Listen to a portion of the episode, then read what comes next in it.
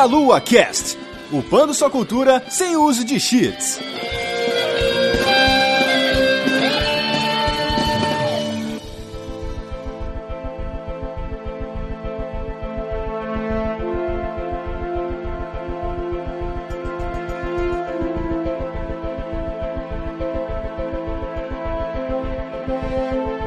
Saudações, queridos ouvintes. Está começando mais um Meia Lua Cast. Eu sou o Matheus dos Santos e hoje estou aqui com o meu amigo Caio Nobre. Fala, meus queridos. Você está na mira da delícia. Já citando aqui o nosso querido Soldado 76, personagem mais foda do jogo. Pronto, falei. e também, mais uma vez aqui de volta ao Meia Lua Cast, com muito prazer, recebemos ele, Rodrigo Guerra. E aí, galera, que bom estar de volta aqui e falar com vocês. Eu só queria dizer que o Overwatch é uma cópia de Team Fortress. Olha! Ih, já começa na treta já, cara. Já começa botando os dois pés no peito. Polêmica! polêmica, polêmica. Vamos deixar vocês refletirem sobre isso nos recadinhos aí, então. Exato.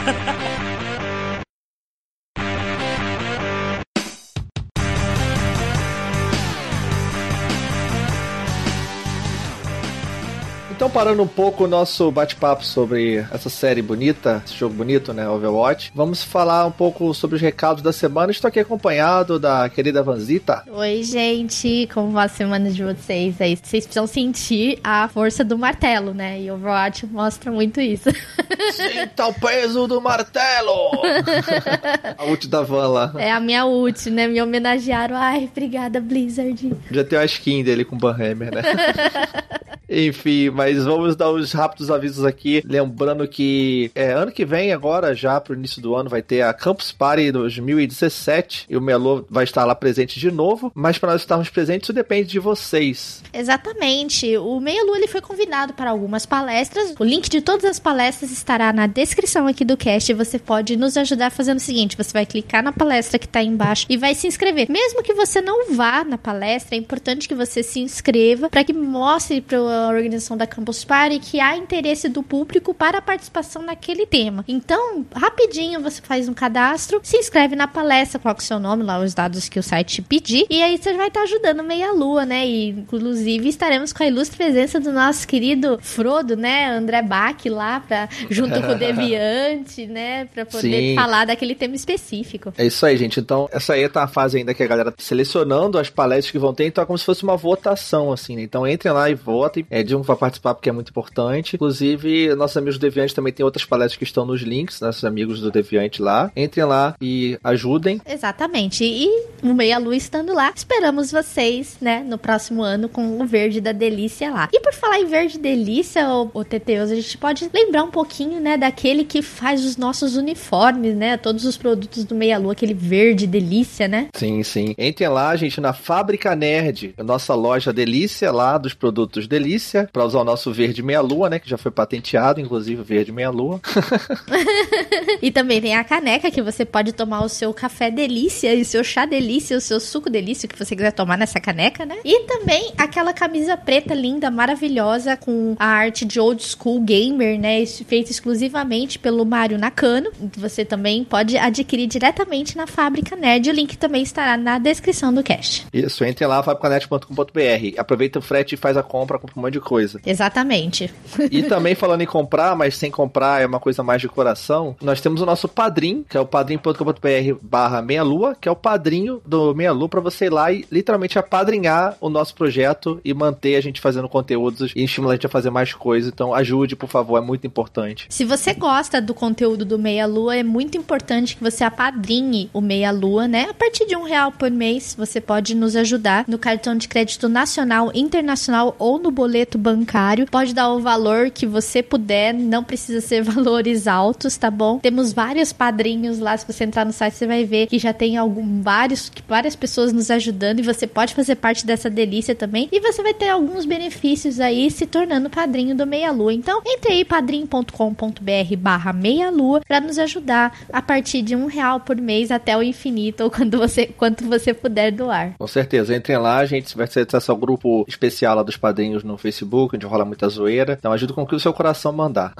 Isso mesmo, siga o coração. E antes de. Só um rápido lembrete: nós no Meia Lua temos também nossos canais do YouTube, nosso canal de lives do Meia Lua, que é o canal Lives Meia Lua, e nosso canal que é o Meia Lua TV, né? Que é youtube.com.br Meia Lua TV, que nós temos nossos vídeos, que tá crescendo agora, o canal focado mais em vídeos de conteúdo exclusivo, como entrevistas, eventos, reviews, né? Então entrem lá, dê essa ajuda. E para fechar, é, temos nosso contato comercial, né, Van? Exatamente, que você pode anunciar o seu produto, a sua delícia aqui, desde a sua margarina até a sua roupa. Você pode anunciar diretamente com a gente, entrando em contato com a Juliana, arroba agenciaprotons.com.br. Entra lá e você pode vender lá o que você quiser, delícia, monange, creme de cabelo, creme pra pele, o que você quiser. Entre em contato com a Juliana lá e ela vai fazer os encaminhamentos corretos para você. Isso aí, galera. Agora vamos continuar nosso bate-papo maroto sobre esse jogo maroto que chegou para ficar, né? Como diriam. é, sinto o peso do martelo! fui banido da, fui banido do cast,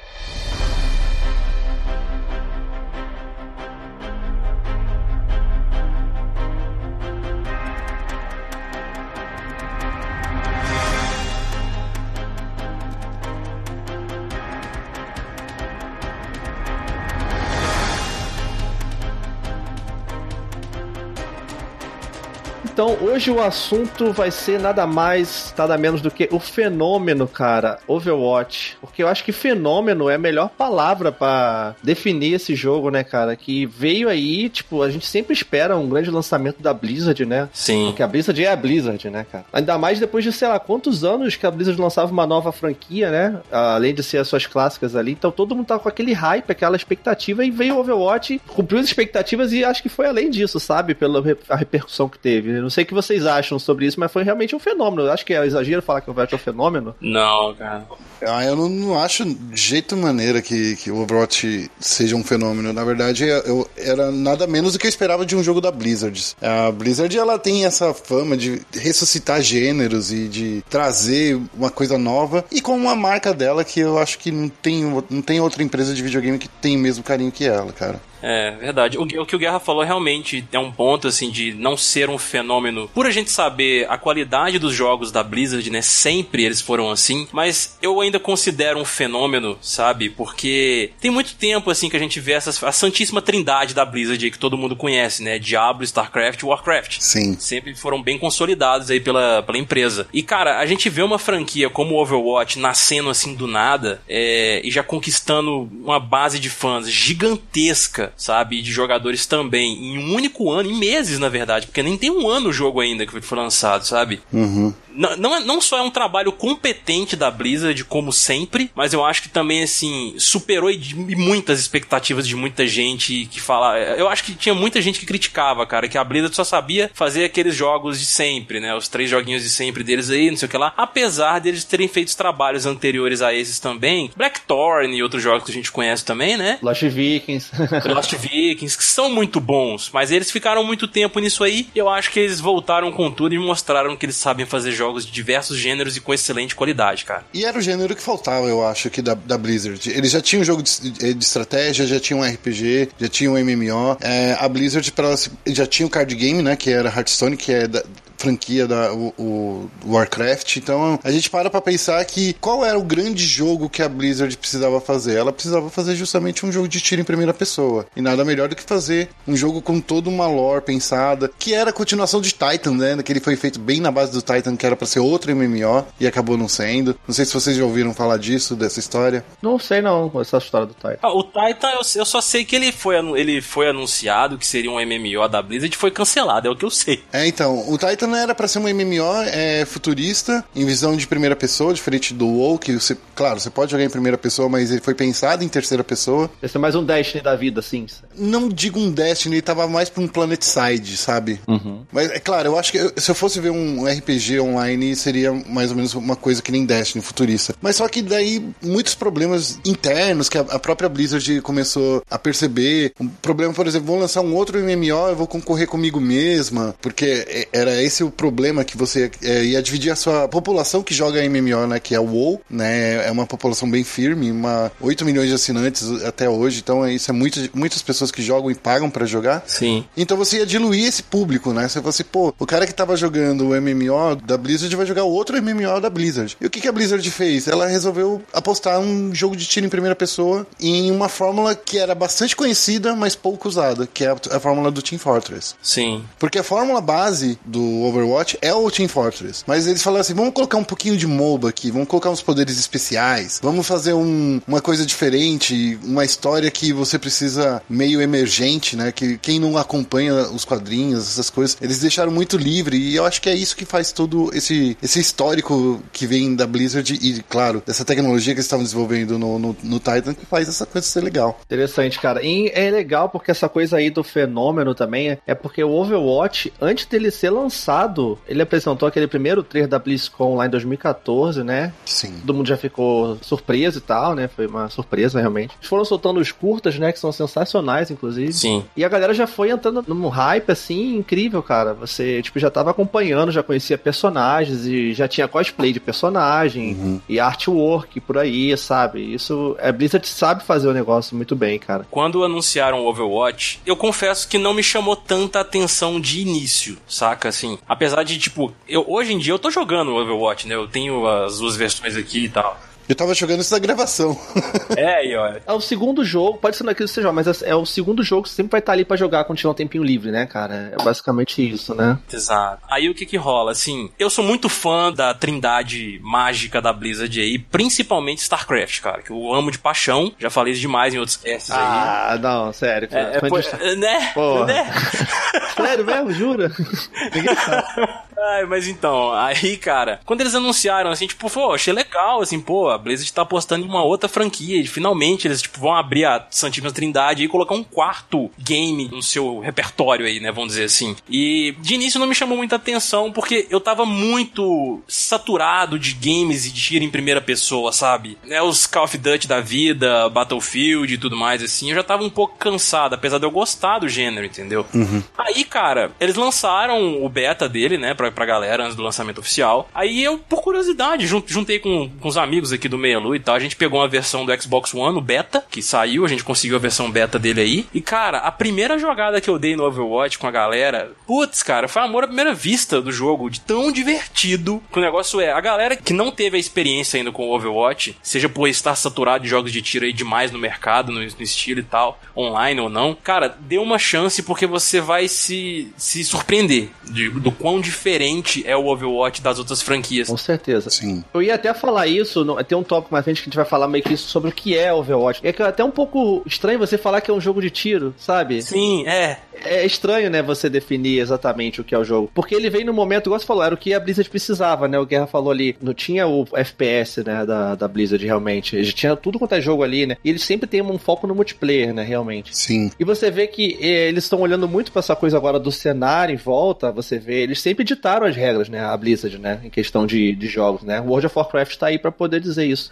Sem dúvida. E é engraçado você parar pra pensar porque o Overwatch, ele era, como, como eu tava dizendo, ele tava sendo planejado como ser um MMO, mas só que naquela época a Blizzard nem tinha imaginado em lançar o Hearthstone, nem tinha imaginado lançar o Heroes of the Storm. Heroes of the Storm. Essas coisas surgiram na frente e, e tomaram tempo desse jogo também. Então, assim, quando saiu, esse jogo tava muito bem pensado. Ele tava muito bem, planejado. Já tava quase pronto quando eles anunciaram. Por causa de todo esse tempo que eles tiveram, todos esses outros jogos que foram meio que uma cortina de fumaça, porque eu falo que Hearthstone, ele é um jogo muito legal. Mas se você joga muito sério também. Porque colecionar todas as cartinhas é difícil. O Teteus que eu diga, né, Teteus? Tô aqui pobre por causa desse Hearthstone, cara. Então, é, Hearthstone é, é um jogo bem difícil você hoje em dia começar, entendeu? Porque quem joga desde o início tem muito mais vantagem do que quem começar agora. E no caso Heroes of the Storm, que surgiu como Blizzard All Stars, lembra? Naquela época? Sim, sim. Que era pra ser o MOBA da Blizzard de verdade.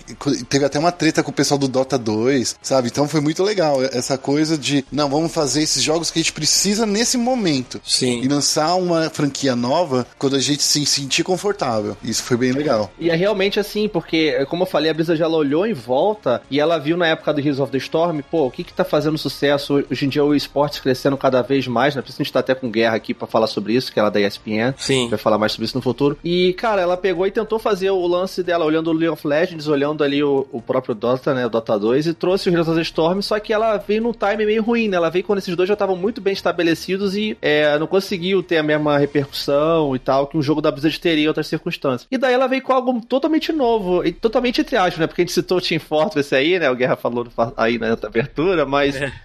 trouxe um pouco do MOBA, né? Com um pouco do FPS, com um pouco da coisa das classes e tal, da interação online, né? É. Eu falo do, do Team Fortress porque foi a primeira impressão que eu tive quando eu joguei o Overwatch. Assim, cara, é muito Team Fortress. Esse lance de ter que pegar o carrinho, levar. Total, né? Ou ter um lugar para você controlar. Os modos de, jo de, jogo são os mesmos, sabe? O que eles fazem muito bem, a Blizzard faz muito bem, é transformar esse modo de jogo que já era conhecido numa coisa muito mais viciante, né? Uma coisa muito mais estratégica. Porque quando você coloca poderes nos personagens, diferente do Team Fortress, porque a diferença básica do Team Fortress é atributo básico, né? Um cara é muito tanque, segura bastante tiro, o outro é mais ágil, consegue se ficar invisível. Não tem tantas habilidades que nem no Overwatch. No Overwatch ele mistura, ele faz você pensar em estratégias, faz você pensar em um metajogo. O metajogo é aquela coisa assim, o que que funciona melhor nesse momento do jogo, né? Então é, é, é muito legal isso. Isso que você citou realmente é, é, bem legal mesmo, Guerra. E uma coisa que eu a Blizzard faz tão bem, para mim a Blizzard é a melhor empresa de jogos ever, assim, sabe? Isso. E fanboy, e. É, sou demais. Amo Blizzard. Nossa, demais da conta. Não, mas a Blizzard é foda, cara. Quando você, tipo, acha que, não, beleza, a Blizzard só faz o mesmo jogo, aí você vai, ah, vou jogar aqui um pouquinho de Hearthstone só de sacanagem. Puta, você vê que tá gastando, passando cartão de crédito, jogando dinheiro na tela, assim, e tá, é foda. Aí vem o Overwatch tu joga mais dinheiro. Aí o que, o que eu acho bacana, a, dif a diferença, né, apesar de tão semelhante ao Team Fortress o Overwatch aí, eu acho que a diferença que a Blizzard traz, cara, é a forma como ela consegue fazer com que a gente crie empatia com o jogo e com os personagens, cara. Sim. Porque a forma como ela criou o mundo do Overwatch e cada um dos personagens que a gente joga ali, velho, você se sente feliz quando você tá ali, cara. Todo aquele clima, sabe? Ainda mais quando eles fazem aquelas brincadeirinhas de época, igual tá na época de Natal. Então eles fazem uma brincadeira natalina em cada jogo, né? Cara, você vê o Lúcio ali vestido de Natal, a Tracy vestida de Natal e tal, assim. E a, as conversas entre os personagens antes de cada partida. Quando você morre e, e faz o respawn, né? A Tracer, por exemplo, fala, tipo, ah, acontece, tipo assim assim, ela parece que ela tá falando com a gente, sabe? Sim. Quando a gente morre, ela fala assim: "Ah, não fica assim não, acontece". Ela calmando a gente. O personagem tem, não é só um boneco que você tá controlando na tela. Você vê que o personagem ele, ele tem uma característica, tem uma identidade, Exato, ele tá vivo, né? Cara, é igual a diva. Eles a brincadeira da diva, cara, eu achei assim sensacional, porque o ult dela, né, que é o especial, a gente vai falar de mecânica ainda, é muito apelão para muitos aí, tipo, realmente é foda o ult dela. E ela fala antes de soltar o ult, pede para nerfar noob. Então, sabe? Cara, é demais isso, cara. eu lembro no, eu lembro no, no beta, cara, que eu jogava com a Diva e era tipo, a galera não sabia muito bem como funcionava, os personagens. Nossa, era toda hora jogada da partida, jogada da partida. Era Sim.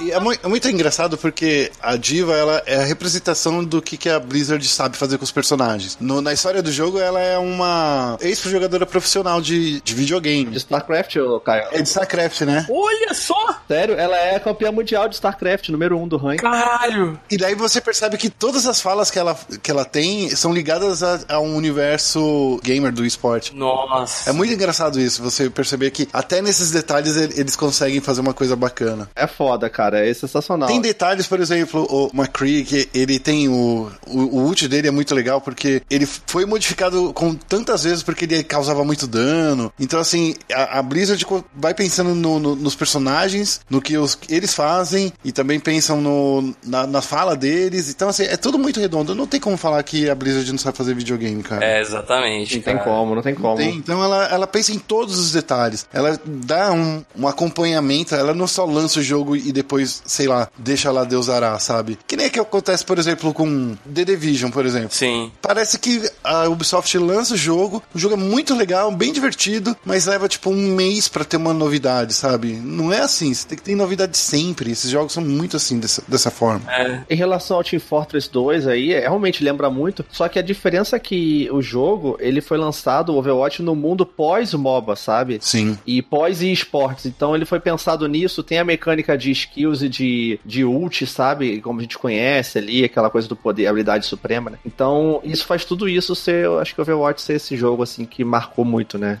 Eu fico meio bravo com a, com a Blizzard, porque ela fala assim: ah, eu não pensei nisso no esporte. O jogo todo é pensado. Você percebe assim, até o, o Heroes of the Storm que eles falaram que, ah, esse jogo não foi pensado no esporte. É a mesma coisa, né? No primeiro ano que o jogo é lançado já tem um campeonato mundial. Como assim você não pensa no esporte se você, se você a primeira campanha de marketing é, é uma- um campeonato mundial? Pô, não queira me enganar, Blizzard. É meio assim, vamos, vai que cola, né? Vai que cola. É, não acredito mais na Blizzard, não, cara. Então, assim, acho que ela é muito legal. Ela, ela pensou em todo nesse, nesse mecanismo de esporte. E é claro que esporte e competitividade é o que mexe o ser humano, cara. Você sempre quer provar que é melhor que o outro. é, sem dúvida. E, e isso também é aquilo que dá o replay infinito pro jogo, né, cara? Exato, exato. Então, assim, é isso que você bola estratégias, você começa a jogar com seus amigos sempre, você começa assim, ó, vamos fazer uma estratégia de, de dois tanques, vamos fazer uma estratégia de um tanque e quatro suportes, que é uma estratégia chata também pra fazer, mas assim, tem tudo, tem meta-jogo, isso que é muito legal.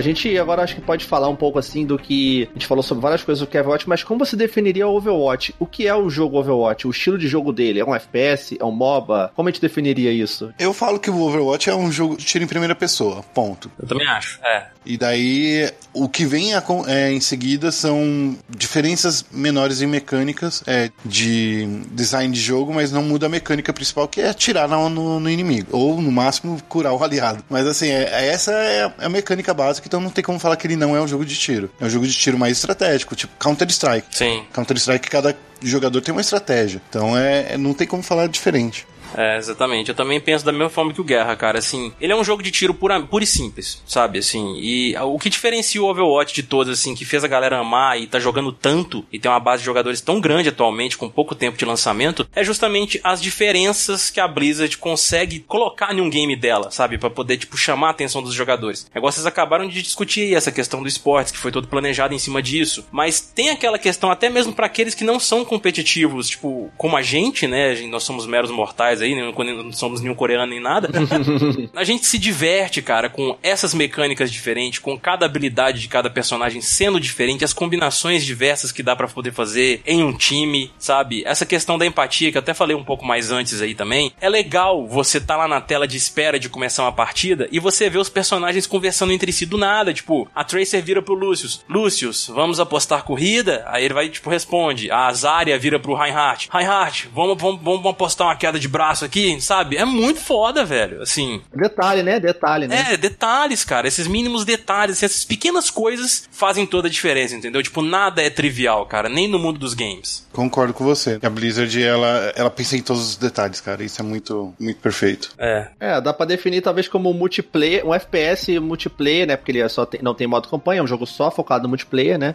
Então é um jogo, um FPS multiplayer é, estratégico, né? Talvez eu definir assim, né? Eu acho que é uma boa, uma boa definição. Dá pra falar que é um jogo de tiro estratégico. É isso que, que você fala. Porque não é só um mata-mata. Tem, tem a estratégia de você levar o carrinho. Ah, sim. Tem aquela coisa de, de xadrez, né, cara? Tipo, de ter as peças ali pra fazer a jogada. Tem o pedra, papel, tesoura, porque o que, que é esse pedra, papel, tesoura? Ó, eu tenho um tanque que é forte contra esse outro tanque, mas eu tenho esse atirador que ele se beneficia de, desse suporte. Então, assim, é, cara, é muito legal. Cada um des- dessas estratégias, ela transforma esse jogo de tiro. O jogo de tiro, ele é transformado pela estratégia, que é isso que é o cerne da questão. Uhum. Isso aí que você levantou até, Teteu, você, comentou aí de não ter a campanha. Eu gostaria até de perguntar pra vocês, assim, seria legal a gente até debater isso um pouquinho rapidinho.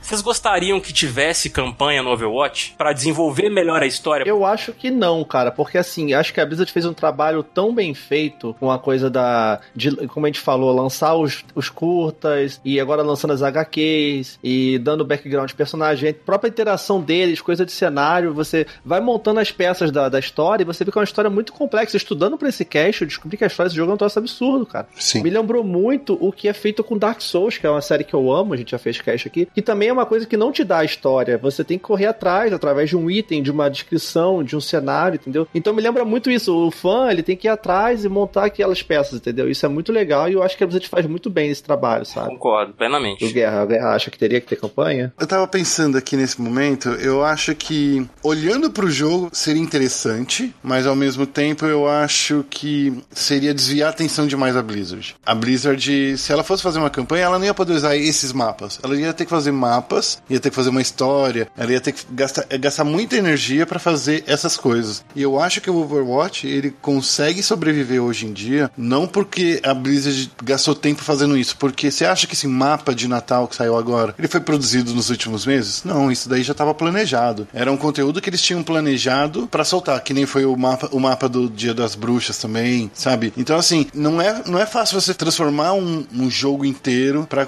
seguir uma temática de um mês pro outro. Então assim, por ela não ter gastado tempo fazendo histórias, é por isso que ela, ela conseguiu fazer esses eventos especiais esse ano. Exatamente, cara. Isso é uma outra jogada inteligente que eu acho da Blizzard, porque ela sabe a, o, a- o limite dela, saca? Igual, a gente pode pegar games aí que, tipo, colocaram multiplayer e não deram tão certo. Sei lá, cara, pra mim, pra mim, tá? No Assassin's Creed Unity, por exemplo, eu não joguei nada do co-op. Nada. O Assassin's Creed sempre pra mim foi um jogo de entrar naquele mundo e, tipo, vivenciar a história daquele assassino e tudo mais. E pronto, saca? Eu- o Brotherhood e o Revelations, o 4, que tiveram aí os seus multiplayers também, eu não joguei nenhum, cara, sabe? Então, assim, se não for uma coisa muito bem pensada, uma coisa que seria um diferencial da campanha, que chame a atenção, que assim, eu tenho certeza que teve muita gente que jogou o multiplayer do Assassin's Creed, não tenho dúvida disso, mas pra mim, saca, não chamou tanta atenção assim. Eu acho que a Blizzard focou as suas energias na direção certa, no caso do Overwatch. Pra fazer uma história, ela ia ter que é, despender de muita gente pra fazer isso. É, não é necessário. Acho que ela já faz muito bem, realmente.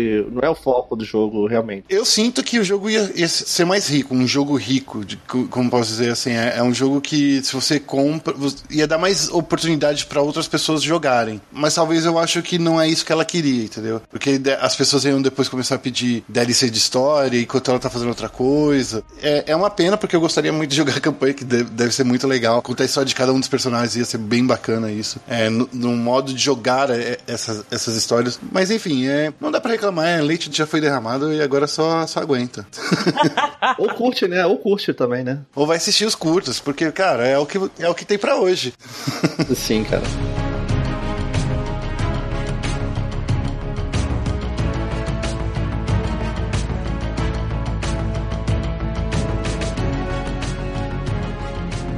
E, cara, outra coisa que eu, tipo, sempre me questionei foi quando saiu o beta lá e tal, jogo, todo mundo jogou pra caramba e tal, viciei no jogo já. E se especulava muito na época que ele seria um jogo no formato Hearthstone, Heroes of the Storm, que já tinha um formato estabilizado ali. E é aquilo, você pega o jogo de de graça, free to play, atinge uma, uma base muito maior. E como ele tem todo essa, esse feeling de MOBA, né? Você ter os heróis, você desbloquear os heróis, assim como é no LoL da vida. Você comprar as skins, você fazer a microtransação ali, né? Assim como é no Heroes of the Storm mesmo. Uhum. Tava tudo ali, cara, era só usar. E de repente eles botam o jogo lá full price pra você pagar lá 60 dólares lá e tal. Sim. Vocês acham que isso foi uma surpresa? Isso ajudou ou atrapalhou o jogo na questão da, da base dela? E isso foi o que eu critiquei demais, assim, porque eu acho que, sendo bem honesto, não é um jogo que vale 250 reais, sabe? Eu me divirto muito, por exemplo, com Paladins também. Ah, é engraçado que o pessoal fala que Paladins é o Overwatch de pobre, né, cara?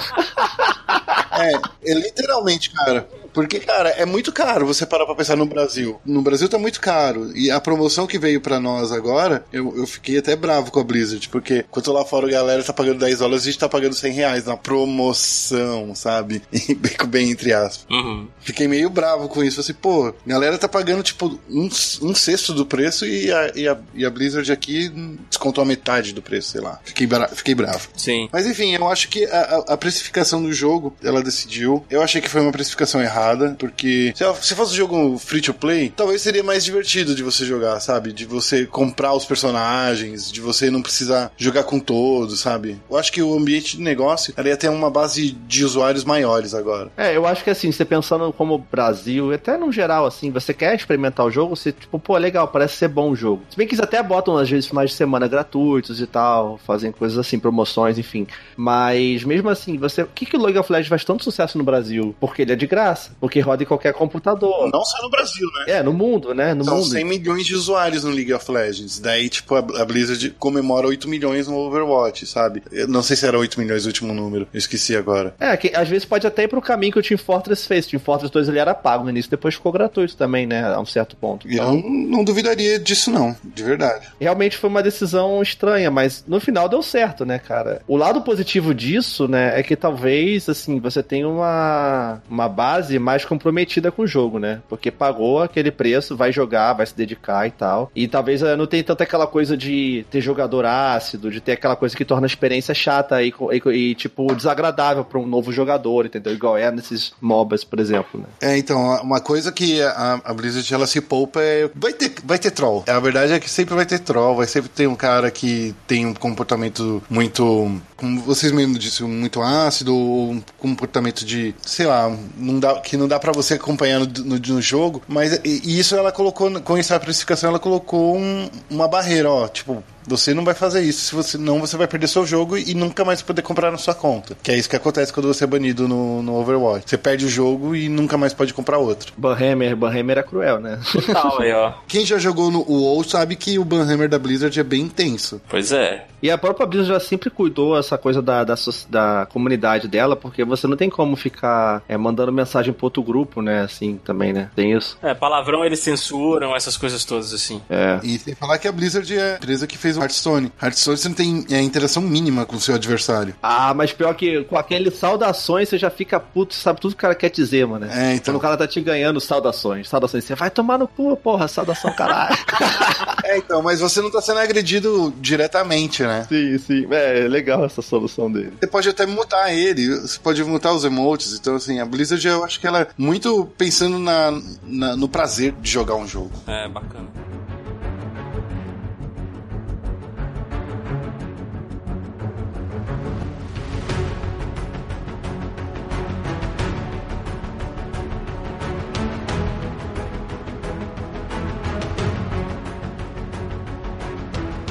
Então, vamos falar sobre as mecânicas do jogo. O que que funciona, é, como é que é o jogo em si, né? A gente, como a gente falou, né? É um jogo de primeira pessoa, estratégico, né? Que você usa habilidades, tem aquela questão dos personagens que se completam, né? Pra poder você...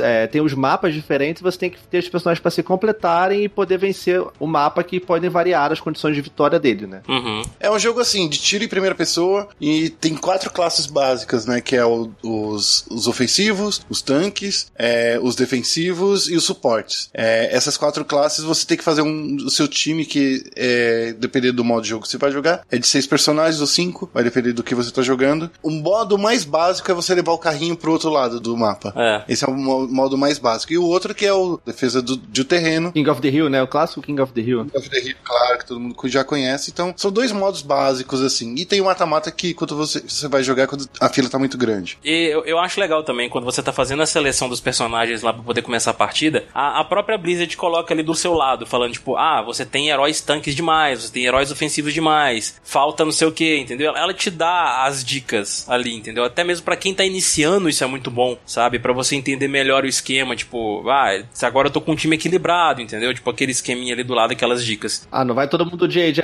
de personagem tanque, não vai dar certo. Ninguém vai matar ninguém, né? E tal. Tem... É, sim, é. Até que, tipo, esse último patch mesmo que eles lançaram aí, né, que teve uma mudança aí um pouco maior, né, eu diria, no Overwatch, eles agora eles impediram que o, pelo menos na, na partida rápida, né, porque tem aquele negócio, tem a- o arcade lá, o Sem Limites agora, que permite você pegar o mesmo herói, duas pessoas pegar o mesmo herói. No por partida rápida não tem como mais. Antigamente podia, né? Dava muita, tipo, seis Bastion no time, aí Exato. Eu achei que isso foi uma jogada muito, muito boa deles, assim, porque, sei lá, cara, acho que quebra um pouco você, tipo, ah, você tem. é Igual o Verta mesmo, né? Ele me mandou um vídeo hoje do Overwatch de o time inteiro, seis caras pegaram a Simetra e fizeram uma jogada extremamente ridícula, de, de apelona, assim, sabe, com ela. E, e- é engraçado até de se assistir. Falei, caralho, velho, como é que vocês Simetra conseguem fazer um negócio desse, saca? Seja Reinhardt, cara, não tem como, cara, é impossível, cara. Entendeu? É foda. Aí, assim, é, essa questão de, de- das mecânicas mesmo, assim, de cada personagem agora, cada uma das suas habilidades. Quando você inicia no Overwatch, você quer jogar com cada um deles, cara, pra você entendê-los melhor. Ver o que, o que mais se encaixa no seu perfil. Igual eu falei lá no início. Eu gosto muito do Soldado 76. Porque foi o primeiro jogo, foi o primeiro que eu joguei, assim, que é, o- é o que tá no treinamento, inclusive, né? E, tipo, não, não porque ele tá no treinamento e por ele ser mais fácil ou qualquer coisa do tipo. Não, eu gostei, cara, realmente do personagem. Eu também curto ele, é, ele é tipo o personagem standard, né? É como se fosse aquele padrão Call of Duty mesmo, sabe? O shift corre, taca granadinha lá, e metralhadora, né? Sim, eu vario muito entre, entre ele, entre a Tracer. Eu gosto muito do, do Reaper também, acho bem legal, assim, o estilão dele e tal. E gosto muito do, do Junkrat, que também é um que. É um que não. Acho que ele não demanda tanta habilidade do jogador assim, porque, tipo, é basicamente você ficar num canto tacando bomba, né? O tempo todo.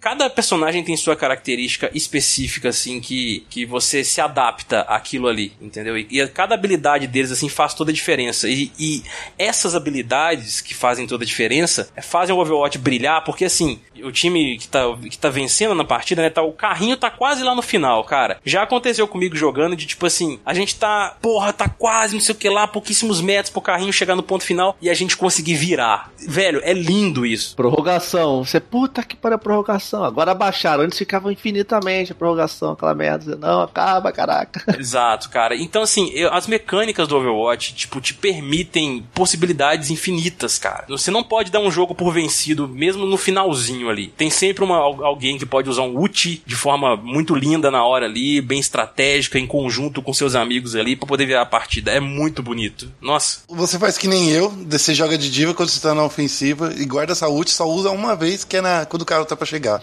Guarda o jogo todo, né?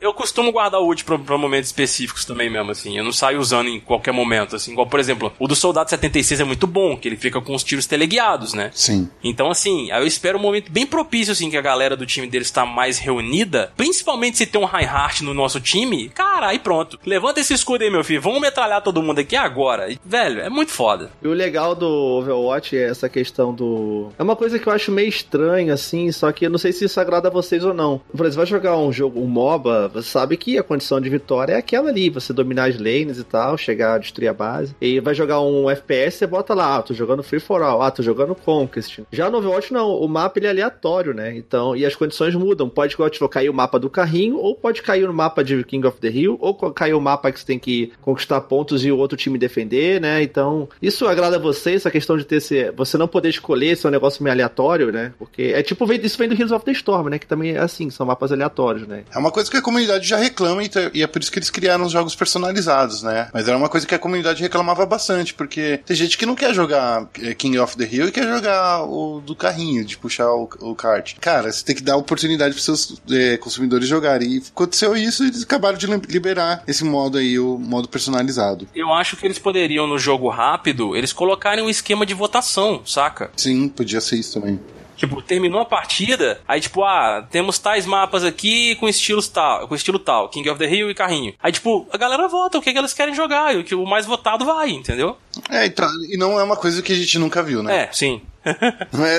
É, é tipo, isso eu acho que tem desde o Call of, Du- do Call of Duty 4, né? Então, pô, não é tão difícil assim de fazer. CS, né? CS lá, ó, tu vota lá, ó, no, no- É, vote map, cara. no console.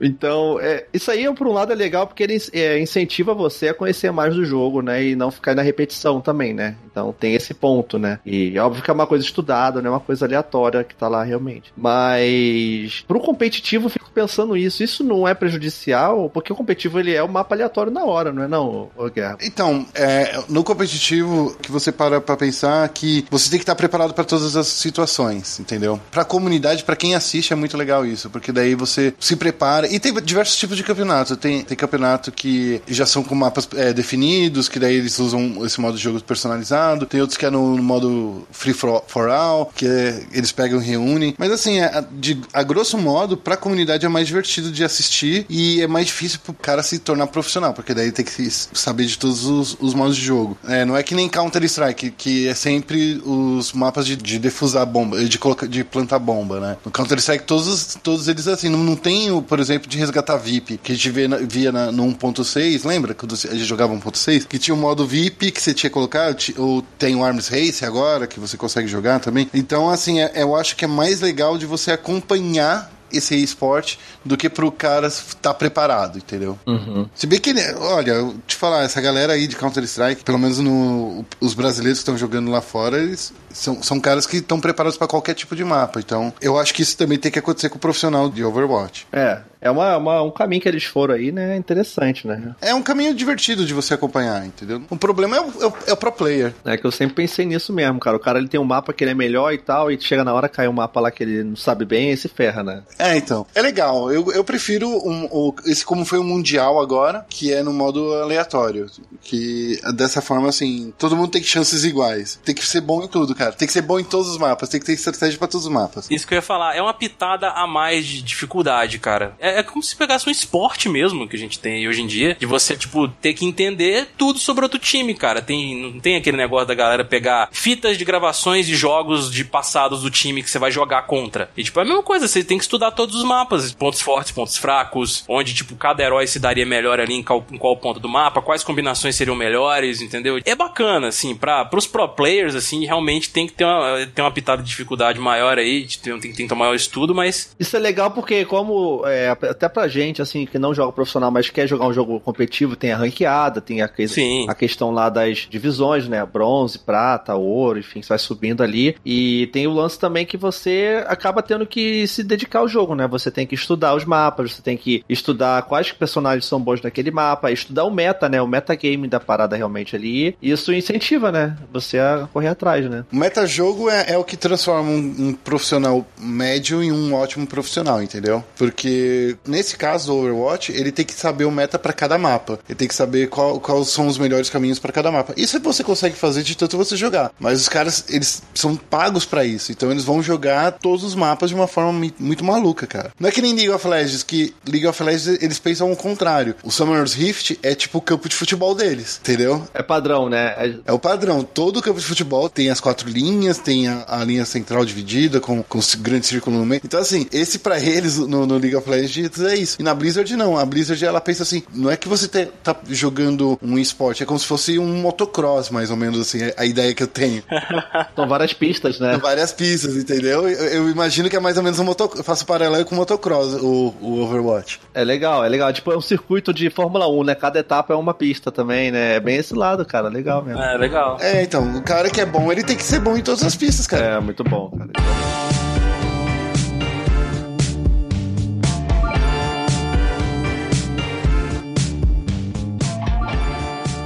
E também o que faz, eu acho que legal da mecânica é que cada personagem tem a sua própria mecânica, né, cara? Você pega ali, tipo, uma diva, por exemplo, que a gente falou, é um herói tanque, né? E ela tem o, a mecânica do mecha, do robô, e o robô explode, ela não morre. Ela perde o robô e ela pode jogar com ela sem armadura, e assim, ela gira outra personagem diferente, né? Pode chamar o robô de volta, enquanto tem o outro que, igual o Kai falou do Junkrat, que taca as bombinhas e bota a armadilha, então muda muito, né, cara, essa mecânica de personagem. O Soldado 76, que é o soldado padrão a Tracer, que é a queridinha do Overwatch, que ela é scout. É, ela é literalmente o scout do, do Team Fortress, sabe? Ela vai lá na frente, sabe onde tá o posicionamento de todo mundo, traz a informação pro jogador. Então é, é, isso que ela é, entendeu? Então, assim, cada personagem, o Winston, que é um tanque de corpo a corpo, ele praticamente, que ele fica muito próximo. Ele é absurdo, o Winston. Sim, viu? o Genji, que é, é quase um melee, de, com o tempo de recarga dele muito baixo, do, do shift dele é muito baixo. O shift é, é a. É a habilidade especial.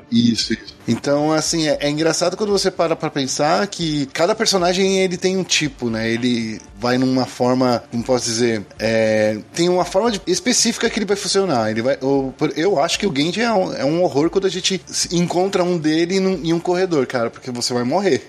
Porque é isso que vai acontecer, não vai ter pra onde você fugir. É. Mas em espaço mais aberto ele já não é tão efetivo, na minha opinião. Muda muito, né, cara? Isso que é legal. Tem um herói em particular que eu passo muita raiva jogando contra ele, que é o filho da puta do Hanzo. Porque tem uns cara que, olha, eles dão uns tiros com o Hanzo tem hora. Pra quem não sabe aí que tá ouvindo agora e não, não, não chegou a jogar o Overwatch, o Hanzo ele usa arco e flecha. E ele tem, a- tem as habilidades especiais dele, né? Que é uma flecha que você taca é meio com sonar, identifica onde os inimigos estão. E tipo, a outra habilidade dele, ele muda também o estilo da flecha, que tipo, assim que ela explode, ela, tipo, ela, ela solta. Ricochetei vários fragmentos. Boa, boa, é isso aí. Aí, cara, velho, é- ele é o sniper, vamos dizer assim, né? Ele tá no defensivo ali, mas ele é o sniper. Você joga mais de longe, atira e tal. Mas, velho, os caras têm uma precisão absurda, cara. E uns tiros assim que, se vocês olharem até na, na silhuetazinha de mira que a gente tem, né, no, pra, pra cada jogador, a dele é um pouco diferente. Não precisa você estar mirando efetivamente na cabeça pra acertar. Se tiver uns, uns milímetros pra esquerda ou pra direita, def- dependendo da forma que você atirar, você acerta. E tem alguns que, puta que o pariu, eu já xinguei tantos ancestral da, os ancestrais das pessoas. É que ele tem uma hitbox absurda, né? Ele, tipo, acerta no pé do cara da headshot, né? Cara, é, absurdo. Eu xinguei tantos ancestrais da galera. E, ô, ô, Caio, como é que é a ult dele aí? Fala aí como é que é a ult dele, cara. Ah, caraca. Quando tu ouve aquilo, tu corre, né, cara? Tu já era, sabe que vai vir o dragão do mal te comendo, te ferrando tudo. Eu chamo de qual é a cor do morango? É o que você quiser entender, né, cara? É igual a do, a do Genji também. O que tem uma colher? Tipo assim, eu quero uma colher. Eu tenho, eu tenho uma colher. Alguma coisa assim, cara. Porque. É, então. Aí da, da Mei. Ela fala um negócio lá. morra, morra, morra. Não, a do, do Reaper é foda, cara. Eu, eu- a, a voz do Reaper é muito foda. Falando rapidinho da dublagem, ela ficou sensacional, velho. A língua original dos games da Blizzard, né, o inglês ali que a gente tá acostumado, é muito bom. A gente sempre sabe disso, é sempre demais. E, cara, a dublagem do Overwatch, cada personagem ali, as suas vozes encaixam perfeitamente. A Tracer, ela é, igual o Guerra falou aí, ela é, ela é a queridinha do Overwatch. Eu mesmo gosto muito dela. É a garota propaganda, né? Vamos dizer assim, né? É, e a personalidade dela eu acho demais. E a voz que eles colocaram dela na dublagem PTBR encaixou muito bem, porque é aquela voz de menina, sabe? Assim, tem uma intro que é uma luta entre, entre a Tracer e o Winston contra o Widowmaker e o Reaper. Um cinematic que é muito foda, inclusive. Muito bom, né? Cara, é tipo, a Tracer chega lá, tipo, você tá olhando o quê? Tipo, sabe, zoando, assim, cara. É muito legal, velho. Mas você sabe que é o mais legal da Blizzard é, é que quando ela usa os dubladores, ela usa os dubladores da Disney. E por isso que são caras muito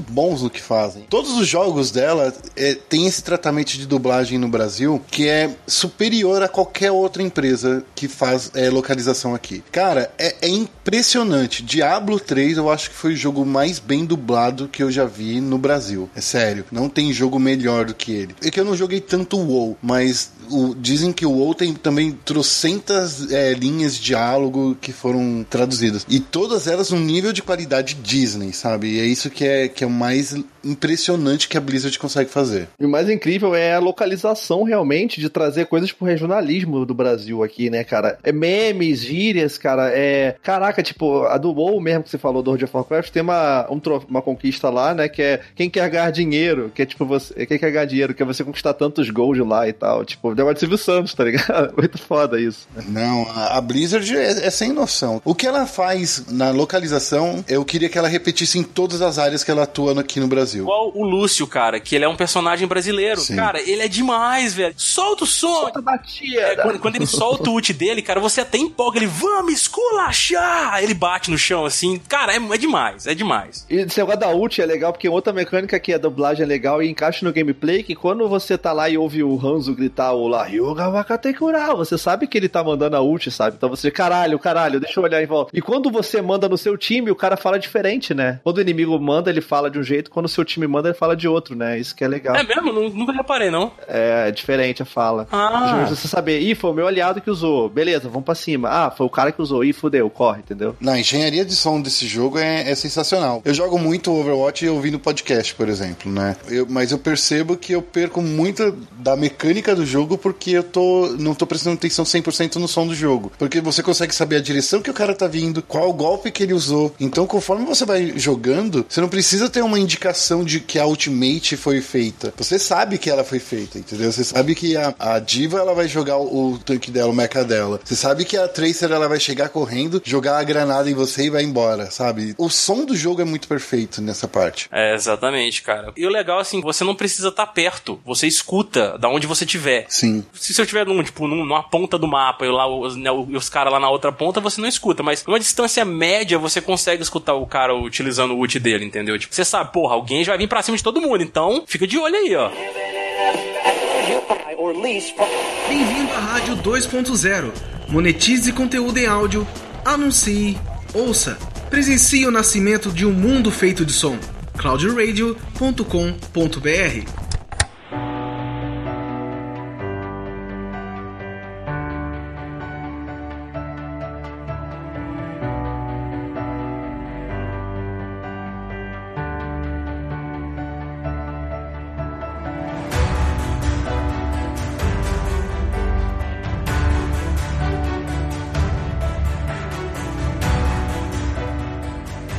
legal o lance da localização, tipo, igual a gente falou da própria diva, né? Que ela tem o lance da, das gírias de game, de esportes, ela fala, tipo, ruê, ruê, né, cara? Ela zoa. Sim. ah, eu sou linda demais pra morrer. Fica zoando, né? é muito bom. Graças a Deus, esse jogo saiu antes do Yoda ficar muito famoso do jeito que ele tá agora, cara. Não sei se vocês chegam a conhecer, o Yoda é um jogador de League of Legends. Ele é dono de um, acho que uns 30 bordões já. Do é o quê? O que que é isso? Tá, vamos fazer o Trabson que é jogar, né? Pra ele, aquele jogador profissional. Fazer um Trabson aí. Cara, é sério. É sensacional e ela inventou as gírias dela mesmo sem precisar usar essas coisas que acredito que se fosse hoje em dia ela ia usar. Cara, tem uma, uma skin dela de abelha, né? Que ela fala, ah, eu sou a rainha da porra toda. muito bom, cara, muito bom. O Reinhardt fala, né, cara? Sinta o peso do martelo! É a skill do Van Hammer lá, a gente fala, né? Da Van. ele fa- Tem hora que ele fala negócio de copo de cerveja. Cara, é demais. assim. É foda o Junkrat também. Vai explodir! É, exatamente, cara. A justiça vem de cima da Farah. É, nossa, cara, é muito bom, cara. Nossa, essa mulher fará a diferença, viu, nos jogos. Tá, tá demorando. Que raiva de Fara. Eu tenho uma raiva, mas eu gosto da Fara. Eu jogo com ela também. Eu gosto muito dela. O personagem que eu mais odeio é a Mei, cara. Não tem como. Comecei a criar um, um ódio dela recentemente. Porque, ô mulherzinha maldita, viu? Ela te congela de rapidinho, cara. Aí eu passei a jogar com ela, aí foi eu comecei a, ah, vou fazer ódio nas pessoas então agora. Cara, mas eu, eu gosto de jogar com ela, daí você ah, vai me congelar, daí eu, se eu tô com a diva, eu, eu luto só pra matar ela. Não preciso matar mais ninguém, mas se eu conseguir pelo menos tirar ela de perto de mim, cara, eu tenho um ódio dessa personagem. É que você vai matar ela, ela se cura do gelo, aí você vai de novo, ela bota a parede de gelo, aí você vai de novo, ela te congela, você, porra, mulher, morre, caralho. Aí vem o time e te mata. Inclusive, tem um jogo agora na, nessa sessão de Natal que tá rolando em Overwatch, que é tipo Mei contra Mei, né? Tipo, acho que é 3 contra 3. Tem um contra um e tem esse daí que são as seis são Isso. Cara, dá, dá muita raiva, velho. Esse bonequinho é muito meio mais ou menos, né? Não sei. É meio mais ou menos. Nossa senhora. Caraca. Vocês estão disputando muito com o Eduardo Spor, cara. Pelo amor de Deus. Caio com o Raine tá mandando um abraço também, viu? Vocês estão fazendo, ouvindo muito o pessoal de jogabilidade, cara. A gente tem o nosso André aqui, cara. O nosso mentor aqui é o Bach, cara, das, da.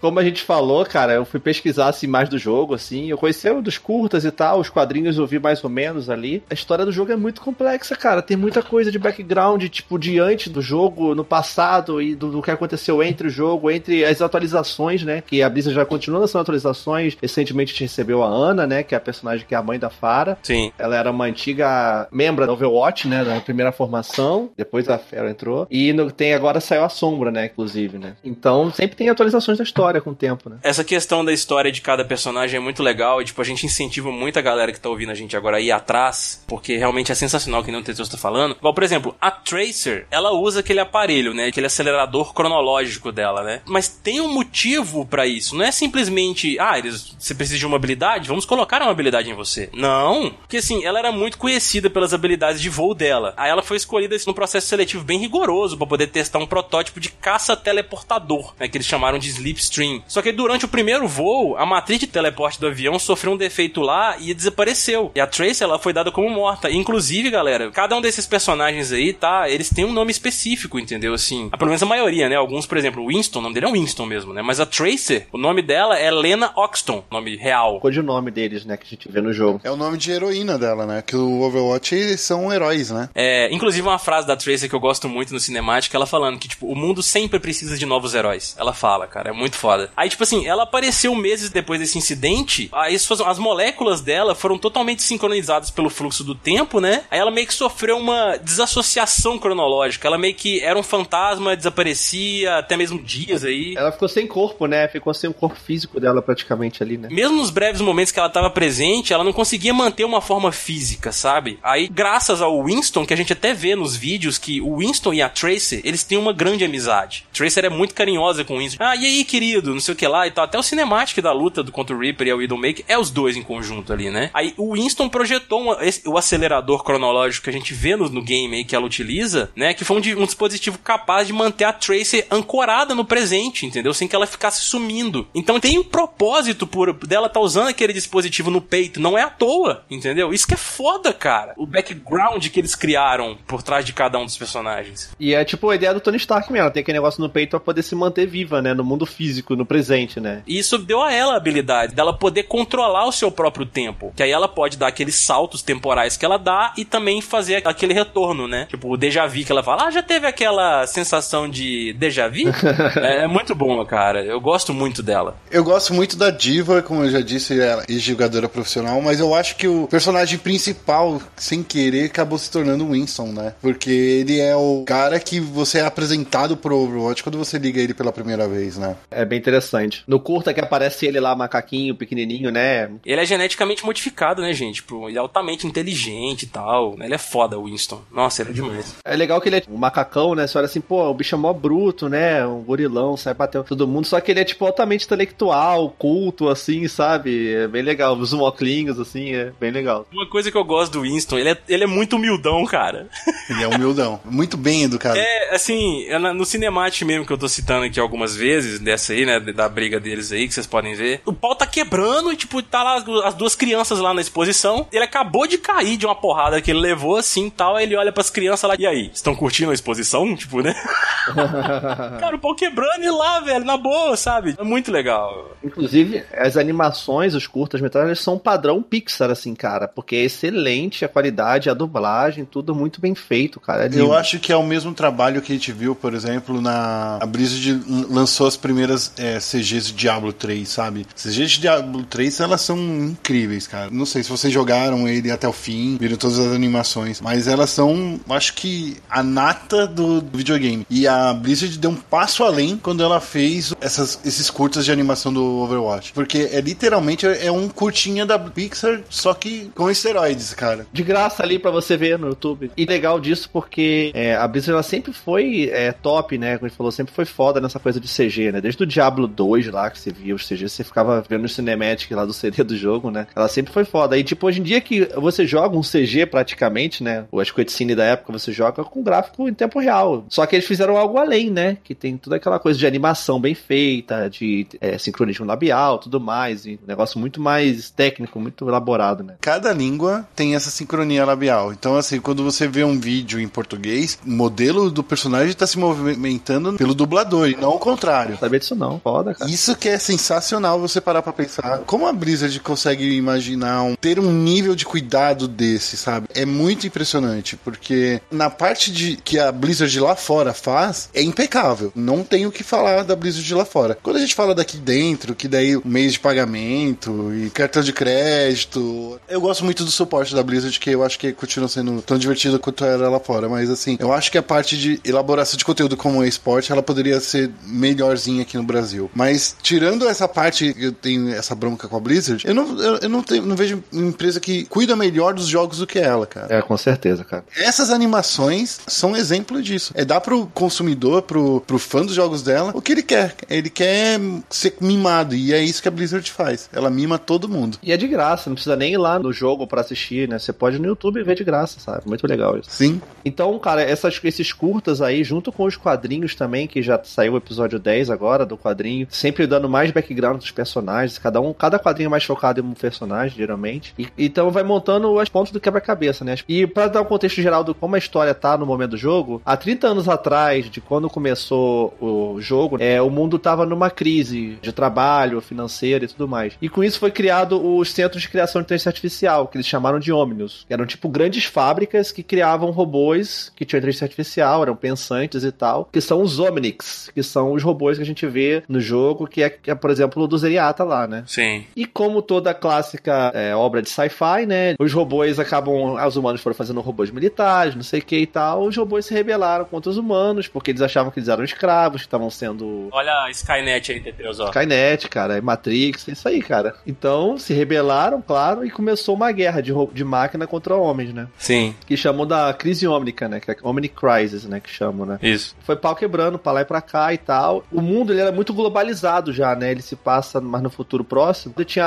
as Nações Unidas, que é UN, né? United Nations, que é como se fosse uma união global. E eles criaram então a Força Overwatch, que é uma força especial, altamente qualificada e tal, pra liderar essa força contra esses robôs, né? No caso. Sim. Tinham grandes soldados. E pegaram a primeira formação ali, tinha, por exemplo, o Reinhardt, né? Que era um alemão, né? Que a gente tinha lá. Só que ele não era todo robô ainda, né? Foi antes de, dele ficar daquele jeito. O Torbjorn, que era um engenheiro sueco, né? Por isso que ele constrói no jogo lá as turrets, né? É. Ah, quebraram a minha torre!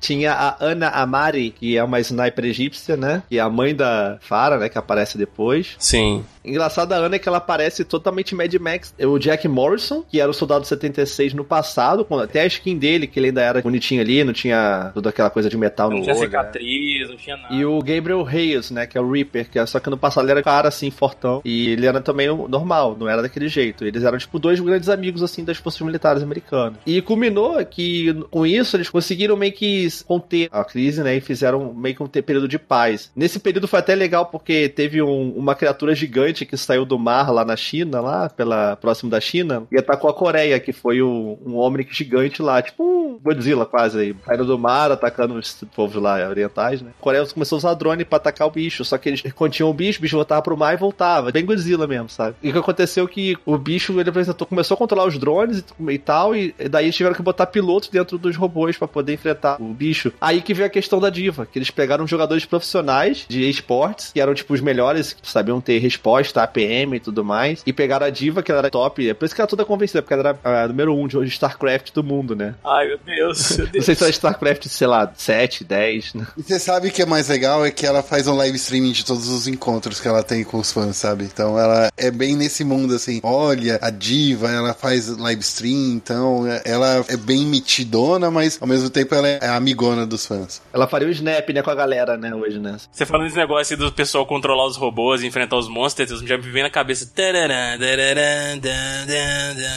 Nossa, é muito, né? Pacific Rim. Pacific Rim, cara. É muito maneiro isso. Aí com isso, depois de teve esse tempo de paz, né? E basicamente o Morrison e o Reis, eles tinham uma treta pessoal entre eles, porque o Reis ele era meio que o líder do Overwatch, mas o Jack ele era um cara mais famoso, assim, mais popular da galera, sabe? Então eles acabavam tendo uns conflitos entre eles e acabou que teve uma briga braba entre eles lá na. Quando eles estavam lá na Suíça. Teve até um momento antes disso, né? Acabou que dividiu. O Morrison ficou líder do Overwatch e o Reis ficou líder da Black Watch. Que é tipo operações da. como se fossem operações Black Ops, né? Operações secretas da Overwatch. Mas eh, no futuro acabaram brigando entre eles. Teve uma briga na Suíça, explodiu tudo e os dois foram tomados como mortos. Depois a gente viu que não acabou que não foi bem assim, né? O outro virou Reaper, né? E o outro virou Soldado 76, que ficou meio com vigilante, né? Aí teve o Patriots Act, que foi tipo um ato que as Organizações Unidas lançaram, aqui foi para poder suspender as atividades do Overwatch e ficou proibida de agir. E só que com isso criou todo um cenário. É até legal que é muito Watchmen, se você parar pra olhar, né, cara? Até o nome Overwatch, né? Watchmen. Até porque tem a galera da antiga Overwatch e da nova Overwatch, né? Então lembra bastante, assim. Quem observa os Overwatches, né? é, o Watch the Overwatch, né?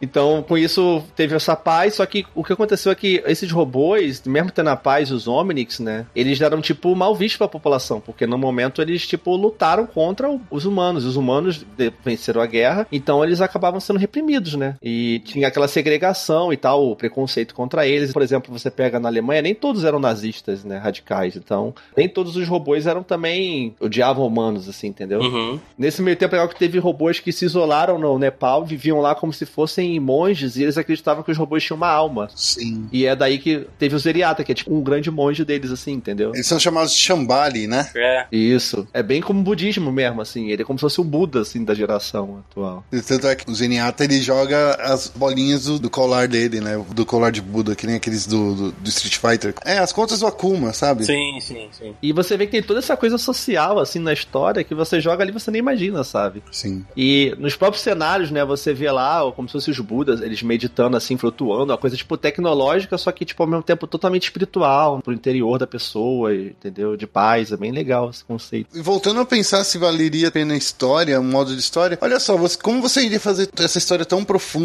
sabe? Que eles estão fazendo, que eles estão desenvolvendo, num modo de campanha que você poderia acompanhar. Você, você ia levar uns 10 jogos pra fazer isso. Verdade. É, e é legal que teve, nesse meio tempo também, teve uma, lá em Numbasa, aquele outro lugar que tem lá também, que tem até um mapa lá, né, que tem, você tem que levar um carrinho pro museu, né, que é onde tem a, a animação também, que tá o Wilson e a Tracer lutando lá. Nesse mapa, os humanos e os robôs, né, os Omnics, eles passaram a viver paz entre eles, entendeu, lá na África. E, só que teve uma treta lá também, porque lá quando você joga naquele mapa, por exemplo, você vê que você tá levando uma manopla dentro do carrinho. Uhum. É quase uma manopla do infinito, realmente, da Marvel, se parar pra ver, do Thanos. E chamam ela de a manopla do Doomfist. E, tipo, quem porta ela se torna o Doomfist, entendeu? E já tiveram três Doomfists, assim, pelo que a gente percebe no jogo, né? Tem lá o pôster deles. Dá a entender também que talvez o- um dos personagens novos pô, vai ser um desse Doomfist. Especulam-se, né? De umas futuras atualizações aí, seja um Doomfist, com a manopla, inclusive. E todo mundo tá pedindo pra ser Terry Crews, Demais. o pai do Chris, pra ser o dublador. É, ele, ele, inclusive, ele visitou a sede da Blizzard recentemente, ele tá mega empolgado com o game. Falaram de, de fazer um personagem dele até, sabe? Baseado nele, não dele, assim. Mas baseado no Terry Crews, sabe? Mas, cara, só de ter um personagem dublado por ele já vai ser demais, cara. Ainda é rumor, mas a gente tá torcendo todos os dedos da mão cruzados.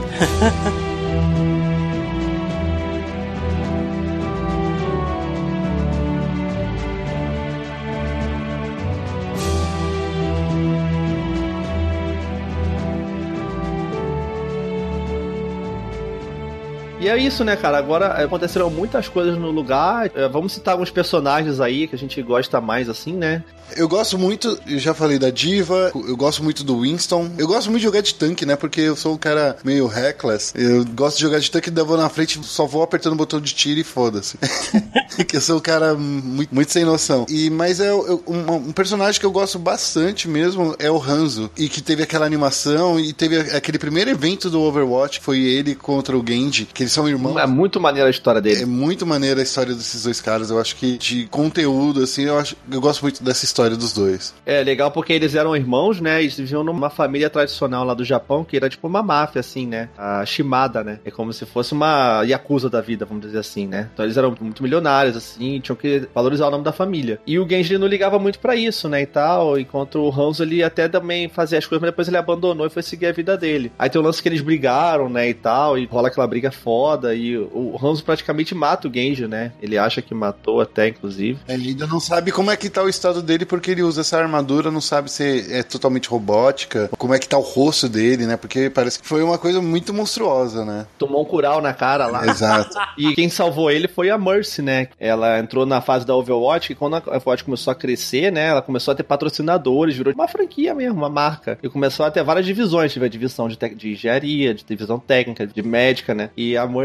ela era uma médica muito foda, no caso. Curandeira, né? Isso. E ela que restaura, tipo, era como se fosse a melhor médica, assim, uma das médicas mais fodas do mundo da época. A doutora Angela Ziegler, uma suíça. E ela que restaurou o Genji, fez o corpo dele, né, e tal. E ele ficou o cyborg ninja do Metal Gear, basicamente. Só com praticamente só o cérebro dele, né? Ainda existe a, a galera que fala que não, é, ele só usa aquela roupa porque ele tá muito machucado, mas ele tem um corpo mesmo por baixo daquilo. Por mais que você veja as coisas que, que rolaram no jogo, as pessoas não acreditam totalmente no que tá na história. Ah, ele é todo robótico já, quase. Acho que ele tá meio Robocop, assim, sabe? Sim. A outro que é legal citar o Widowmaker também, porque tem um grupo terrorista, né, que é tipo meio que os inimigos, que é a Talon, né, que é a garra. Tinha um cara da Overwatch, o Gerard Lacroix, que chamava. A Talon várias vezes tentou matar esse cara e não conseguia. Até que eles sequestraram a esposa dele, a Melly, né, a Black Widow, e fez uma lavagem cerebral nela e tal, e fez ela matar o próprio marido. E daí ela virou também uma das cabeças ali da Talon, né. Tanto por isso que ela é chamada de Widowmaker, né, que é a que faz viúva, né. Ela que matou o próprio marido dela e se fez viúva, além de matar outros maridos e fazer outras viúvas também pelo mundo, né. Muito foda também isso. Eu acho que de personagens, todos eles é muito, seria muito gostoso de falar, mas é muita coisa. Mas é,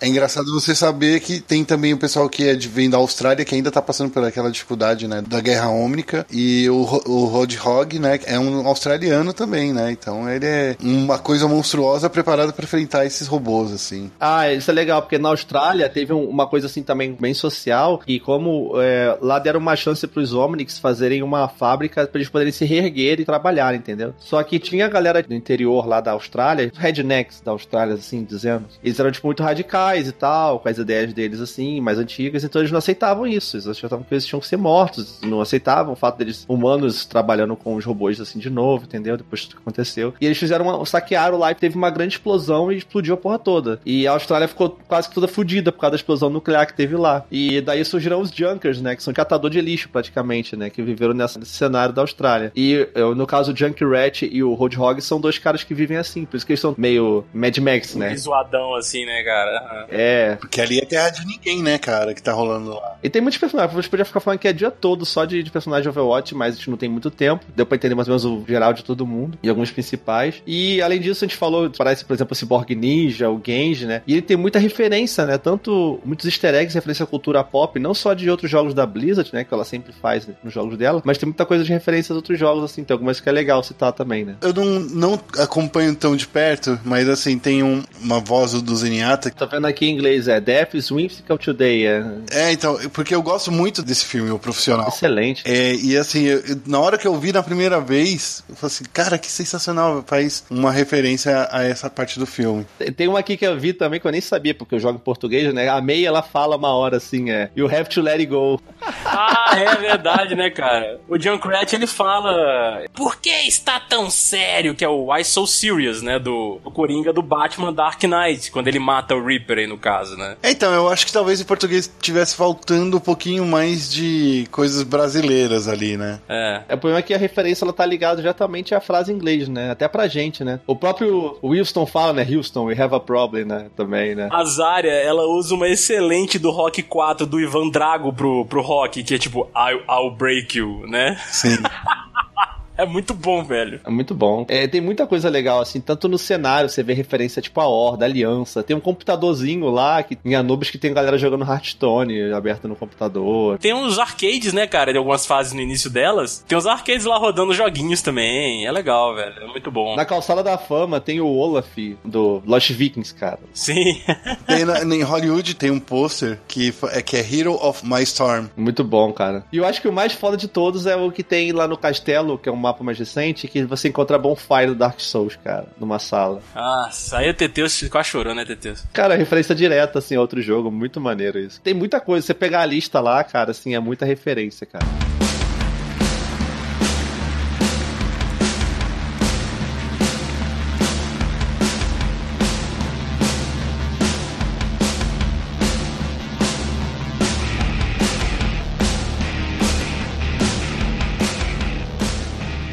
Pra fechar agora o é, nosso papo aqui sobre Overwatch, falar, a gente tá aqui com Guerra, que é lá da ESPN, né, que tá bem inteirado dessa coisa de esportes, e agora a gente teve na BlizzCon, né, a Copa do Mundo de Overwatch, né, que trouxe uma coisa bem diferente, que trouxe mais ou menos que é uma Copa do Mundo de futebol, né, que são países defendendo com atletas daquele país luta, é, jogando entre si, né. Uhum. É uma coisa diferente que a Blizzard trouxe, além de ter as competições independentes. Como é que tá, então, essa coisa do Overwatch, que é uma coisa muito nova, né, que começou esse ano, né, cara? Então, o Overwatch ele tá se estabelecendo como um dos é, esportes mais promissores da, da atualidade. Isso porque a Blizzard ela passou esse primeiro ano do Overwatch meio que focada em fazer a divulgação. Tanto é que essa Copa do Mundo que aconteceu, ela não pegou os melhores times de cada região. Ela pegou times formados por voto popular. Então, na Coreia foram escolhidos os melhores pro players. É, no Brasil foi o BRKS Edu e mais uns dois streamers e um outro youtuber. Mas só uma pergunta, a, a Diva tava no time da Coreia jogando ou não?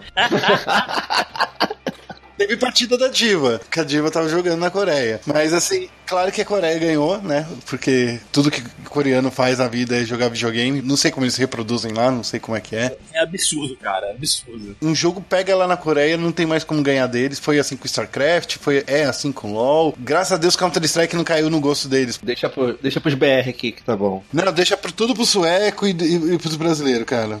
é, é isso que precisa. Mas a, no ano que vem, a Blizzard vai pegar mais pesado nessa parte e ela vai fazer um sistema de franquias, onde cada país vai ter um determinado número de cidades é, sedes e elas vão poder disputar entre si para ganhar uma vaga para o Mundial. A América Latina inteira virou uma, uma região, os Estados Unidos e Canadá é, é outra região, a Europa se transformou na terceira região e a Coreia, China e Japão é a quarta região, né? Então cada uma dessas regiões vai poder eleger participantes para participar do campeonato do ano que vem. O lance de franquia, ele é intimamente ligado ao que a gente acompanha de franquias nos esportes tradicionais norte-americanos, como é, beisebol, basquete, futebol americano, onde cada cidade pode ter um representante da federação da, daquela região, né? Com isso dito, eu venho falar que isso pode funcionar muito bem nos Estados Unidos e na Europa, mas eu não sei como vai funcionar no resto do mundo, porque pensando aqui na América Latina, que ainda não foi definido completamente como é que vai ser, mas vamos fazer um campeonato onde vai vir um time do Uruguai pro Brasil. Meio difícil, né? E se for em sistemas de cidades que nem acontece nos Estados Unidos mesmo, até o próprio campeonato, ou ele vai ter que se tornar totalmente online ou não vai ter partidas presenciais, né? Porque se tiver partida presencial, imagina assim, estou representando o- Rio de Janeiro e eu tenho que disputar agora a partida com quem vem de Rio Branco. O cara vai ter que vir pra cá, pro Rio de Janeiro, eu vou ter que viajar pra lá de vez em quando. Cara, é impossível fazer isso, que nem nos times é, norte-americanos. Talvez lá dê pra fazer. Eu não imagino isso pegando aqui no Brasil. Porque imagina assim, todos os times no Brasil se encontrarem numa mesma cidade e representar outro lugar. Como acontece, por exemplo, sei lá, todos os times aqui em São Paulo, mas todos eles representam cada um uma cidade. Pode ser que assim funcione. Mas enfim, é um mercado que tá crescendo, viu? O esporte do Overwatch. Precisa ainda ter as regras mais bem definidas, mas pelo jeito que vai, eu acho que é a grande aposta da Blizzard pro ano que vem. Já que a aposta com o StarCraft tá meio que, infelizmente, sendo deixada de lado, né? Muito nicho, né, cara? Eu, eu fiz uma entrevista agora em há pouco com Kel Azur, foi o grande brasileiro campeão sul-americano e representou a América Latina no, no campeonato lá na China. Ficou em terceiro lugar, pra você ter uma ideia. Os dois primeiros lugares foram coreanos. Nossa, jura? Sério? Avá.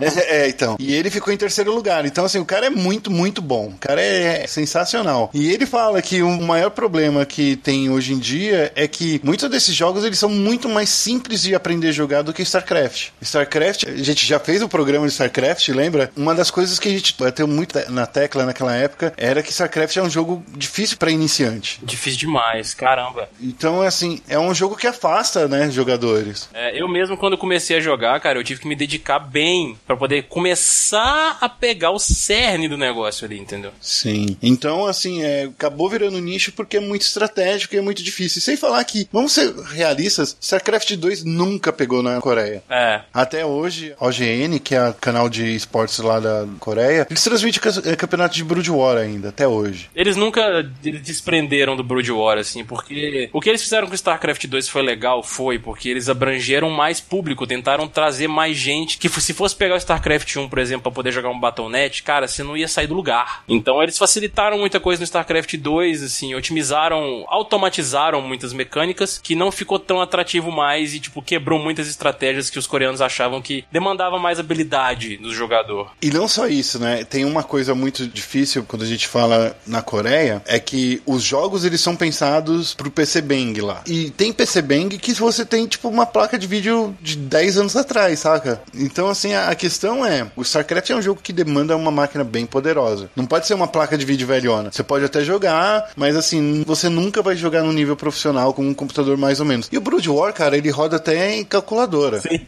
Brood War, ele parece que só na Coreia são mais de 30 milhões de cópias de Brood War que foi vendido. Então assim, é, é o jogo mais popular na Coreia. É mais popular que League of Legends. É mais popular que o Overwatch, claro. Aquele de tiro, né? Como é que é que chama? Crossfire, né? Crossfire, isso. Crossfire, a gente não tem a noção aqui no Brasil do que é Crossfire lá na Coreia. É o Counter-Strike deles, saca?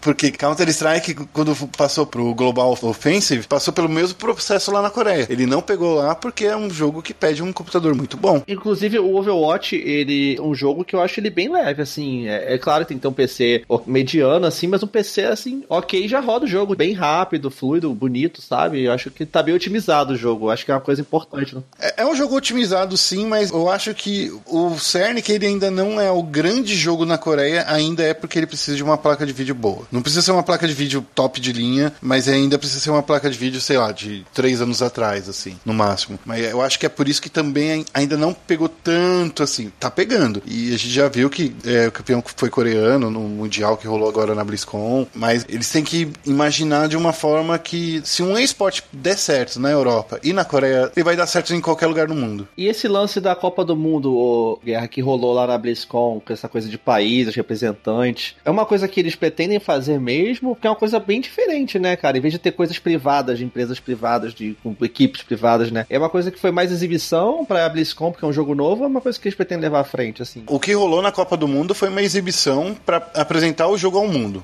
apresentar um modo competitivo ao mundo. Mas a Blizzard ela tá preparando o World Championship Series, que vai ter no ano que vem quatro temporadas. Cada temporada vai dar pontos para você ir pro campeonato mundial que vai rolar na BlizzCon todos os anos, né? Ah, então não vai ter esse lance de país mais, né? Vai ter porque você consegue separar por regiões, né? Alguns representantes das Américas, alguns representantes da Europa e alguns representantes da Ásia. E esses representantes, eh, eles vão disputar nesse esquema de franquia. Os melhores daquela região vão conseguir uma vaga. A Blizzard ainda precisa explicar direitinho como é que isso vai ser. Ela já liberou muitos detalhes, ainda precisam liberar mais, é, como fala assim, os detalhes finos, né, de como vai ser. Mas isso a gente vai ver já em janeiro, quando os primeiros times forem anunciados, os primeiros times forem comprarem suas franquias. É tudo muito novo ainda, né? É muito novo, porque no sistema de franquia, o time compra a vaga para participar do torneio, entendeu? Uhum. Os times são donos daquela vaga. Eu acho isso muito complicado funcionar no Brasil, a não ser que a vaga custe 100 reais.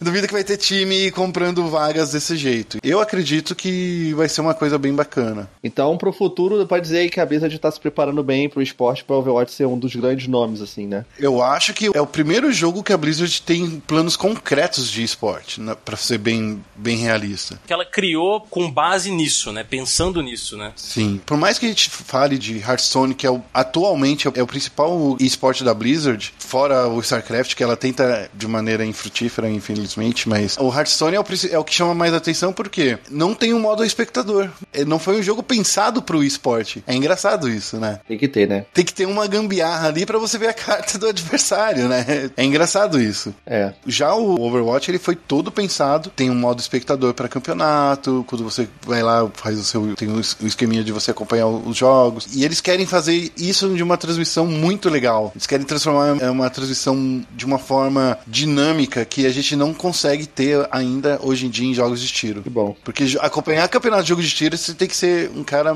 muito ligado no que tá É acontecendo. muito complexo, né, cara? É isso aí, cara. E Overwatch acabou que com tudo isso, um foco na narrativa, mesmo sem ter modo campanha, jogo complexo, bem completo, né? Tudo que a gente comentou aqui, história foda, e dá com esse esporte poderoso e promissor, né, cara? Não deu em nada que chegou aí a ganhar vários prêmios, né, pelo mundo, culminando no GOT, né, Game of the Year 2016 pelo Game Awards, né, que Sim. Vou dizer assim, ó, o mais popular, não que seja o mais importante, mas o de maior alcance, né, popular assim, ganhou lá de Uncharted 4, de Doom, de outros grandes jogos, né? Eu, sinceramente, eu achava que o Uncharted 4 ia ganhar, cara. Assim, embora eu achasse que, tipo, o Overwatch tava no páreo, sem dúvida, mas eu achei que o Uncharted levava, assim, mas eu entendi depois os motivos pelos quais o Overwatch ganhou, entendeu? E a gente já explicou tudo ele, todos eles aqui. O Uncharted, ele é um jogo excelente, eu tenho meu review ali de não sei quantas palavras, porque o jogo é emocionante, me tocou. É, na verdade, não foi uma review, né, Teteus? Foi um amor declarado, né? A cachorra safada. Como eu me afastei dos jogos mainstream agora, em agosto, eu não acompanhei muita coisa. Sei lá, eu gosto muito de Overwatch, mas eu acho que deram uma enchida de bola nele, sabe? Sendo bem, bem honesto, assim. Mas enfim, eu acho que merece, né? Enfim, apesar de tudo. É merecido, mas é que eu sempre penso no jogo. No... Eu nem pensaria no Uncharted, por exemplo. Mas eu pensaria em tentar fazer uma premiação de um jogo que traz coisas diferentes pro cenário. Mas eu não, não joguei tanta coisa esse ano, então não posso nem falar o que, o que é legal. Esse ano foi difícil para jogar mesmo, realmente. Cara, teve Battlefield 1 que eu tô jogando até agora. É um jogo sensacional. Comecei a jogar Final Fantasy XV também. Gente, é outro jogo fantástico. Não dá. Jogo que der 40 horas pra você terminar, eu preciso de trabalhar também, gente. a gente tem que ganhar dinheiro, tem que viver, né? É, exato. Mas Overwatch eu acho que é o grande destaque do ano mesmo. É justo, é legal ganhar um jogo diferente, focado em multiplayer, né? Interessante. E ganhou o jogo do ano, é melhor direção, né? Com a Blizzard, né? Merecido a Blizzard ganhar, com certeza. É, ganhou multiplayer, com certeza. E esporte do ano, né? Apesar de ser mais novo, é o esporte do ano. Até porque sempre ganha lá o LoL, né, e tal. Então é bom também, uma coisa diferente, né? Fica triste, né? Porque é LoL, Counter-Strike. LoL, Counter-Strike. Pela sorte positiva, Counter-Strike e o, e o Brasil ganhou um prêmio, né? Que foi o Codizeira, Marcelo Codizeira, Davi, que é o cara que joga Counter-Strike e falou que gosta de jogar pra caramba Overwatch. Então fica a dica aí, né? Se o cara que é o melhor cara do esporte, que joga Counter-Strike lá fora, eu acho que você tem que jogar pelo menos um pouquinho. A gente falou então aí do, do futuro já do, da série, com a coisa do esporte, né? O Guerra falou aí justamente como é que vai funcionar, a questão da Blizzard com esse formato diferente de competição. Comentamos também aí sobre a questão dos personagens novos, que a Blizzard já tá sempre dando atualizações, então o futuro do jogo é muito promissor com é, balanceamento, com personagens novos, mapas novos, é, modos de jogo novo, é, eventos, skins. Então isso aí com certeza vai ter muito long play aí para poder dar, durar muito mais tempo o jogo, né? Então a gente não tem dúvida. Pra saciar a nossa vontade e aumentar o nosso vício. Então, antes de terminar aqui, queria agradecer ao Guerra, né? E pedir pra ele apresentar um pouco do seu trabalho aí, Guerra, que você tem feito ultimamente lá na ESPN e tal, como a pessoa pode te achar aí na internet. Cara, meu Twitter continua o mesmo, é só Guerra. Tô sempre falando sobre esporte lá. Toda sexta-feira a gente tem uma live no Mundo ESPN. Nos sábados a gente tá aparecendo na televisão na ESPN+, mas é lá pro pessoal do Nordeste, então vocês conseguem ver meu rostinho também, conseguem ver no ESPN+. é, mas no dia a dia é cuidar de Faker, cuidar de BRTT, cuidar do Yoda e, e falar do profissional e do esporte de uma maneira mais diferente e mais gostosa. Então é lá espn.com.br barra games, você vai ver lá muito texto meu, sério, pode ter certeza. Acompanhe lá, tá? Tipo, tudo sobre esportes é só ir lá na ESPN, o Guerra tá fazendo o trabalho dele lá, inclusive tava na correria esses dias, tá sempre pra lá e pra cá. Cara, foi um prazer vocês terem adiado tanto a gravação desse programa pra eu poder participar. Tá, ó, a gente que agradece. Já fazia tempo que você não gravava com a gente, Guerra, você tinha que voltar aqui. Cara, mas eu já falei, só me chamar, eu, gente precisa conciliar as agendas, mas eu adoro o, o programa de vocês, cara, então... Tá... Olha, e o meu celular, eu, te, eu, eu, tô fazendo um rodízio de feeds, né, mas o, o meia-lua sempre fica lá. Eu já tirei o playground, pra você ter uma ideia.